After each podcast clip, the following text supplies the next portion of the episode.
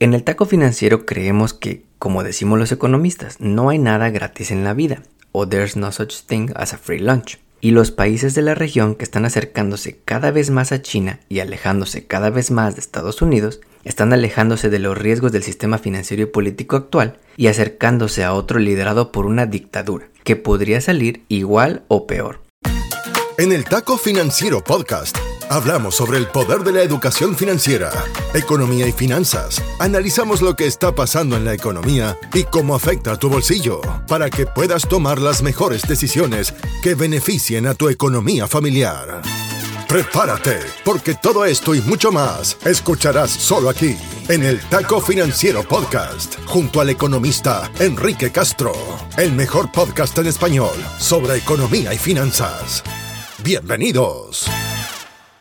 Hoy es lunes 26 de junio y estamos ya terminando la primera mitad de este año, que se ha ido rapidísimo, la mera verdad.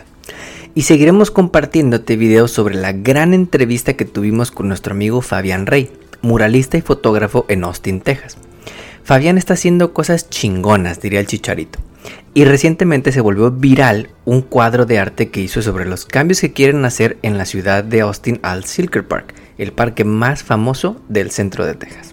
Te invitamos que vayas a su perfil para conocer un poco más y que te informes sobre estos cambios porque podrían poner en riesgo una de las principales áreas verdes en el centro de la ciudad de Austin. Y para seguir hablando de todos los que hablamos español, esta semana te queremos platicar sobre la creciente influencia que está teniendo China en una región que es querida por todos los que escuchan este podcast, Latinoamérica. Antes de comenzar, la inflación en los últimos meses ha ido bajando alrededor del mundo. En países como México ya está cerca del 5% y aquí en Estados Unidos ya llegó al 4% el mes pasado, muy por debajo del 9% que vimos el año pasado. Suficiente avance además como para que la semana pasada no subieran otra vez las tasas de interés los miembros de la Fed aquí en Estados Unidos. Pero el meollo del asunto es la core inflation o la inflación subyacente que quita los componentes volátiles como energéticos y alimentos y que sigue por arriba del 5% en la mayoría de los países.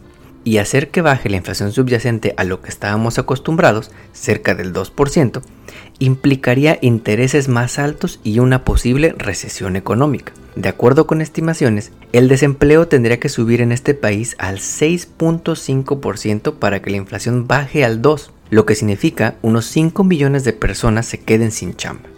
Nunca está de más hacer un poco de networking, desempolvar ese currículum o aprender nuevas habilidades. Nunca sabes cuándo te puedan servir. Ahora sí, vamos con el episodio de la semana. El Taco Financiero Podcast está en Internet. En Instagram, Facebook, Twitter y TikTok. Encuéntranos como arroba taco financiero o visita nuestra web tacofinanciero.com. Encuentra más data sobre contenidos, entrevistas y mucho más. Mantente en línea y siempre actualizado. Tacofinanciero.com. Una idea del economista Enrique Castro.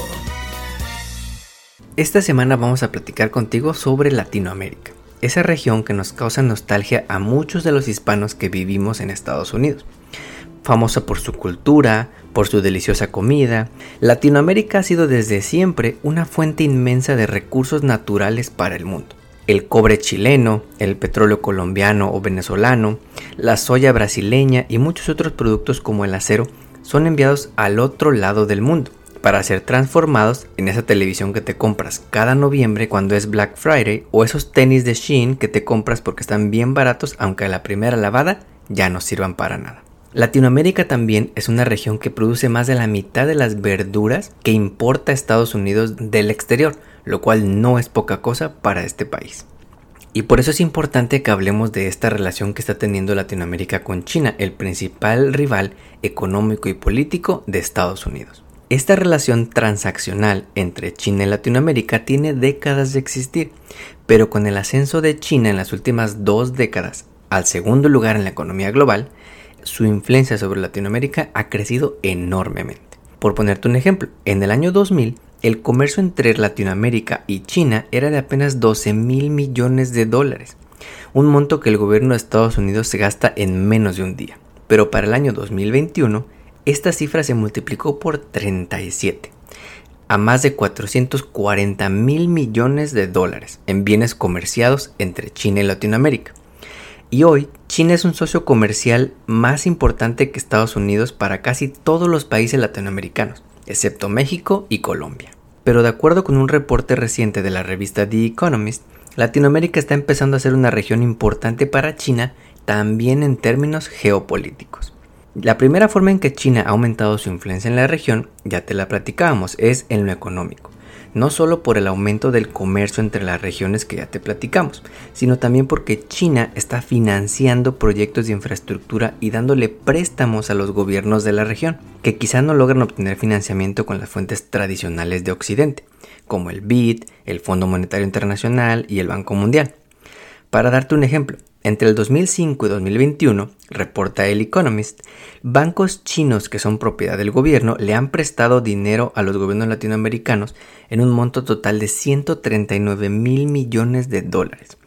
Un monto que es más del 40% del valor de la economía de Colombia o Chile y más grande que el valor en dólares de países como Guatemala, Uruguay, Ecuador, Costa Rica o cualquiera de los países centroamericanos. Otro ejemplo es la iniciativa del gobierno chino llamada China's Belt and Road Initiative, que es una estrategia del gobierno chino que desde el 2013 planea invertir en más de 150 países en el desarrollo de infraestructura, principalmente enfocado en Europa y en África, pero a la cual 21 países en Latinoamérica ya se han registrado para poder recibir inversiones.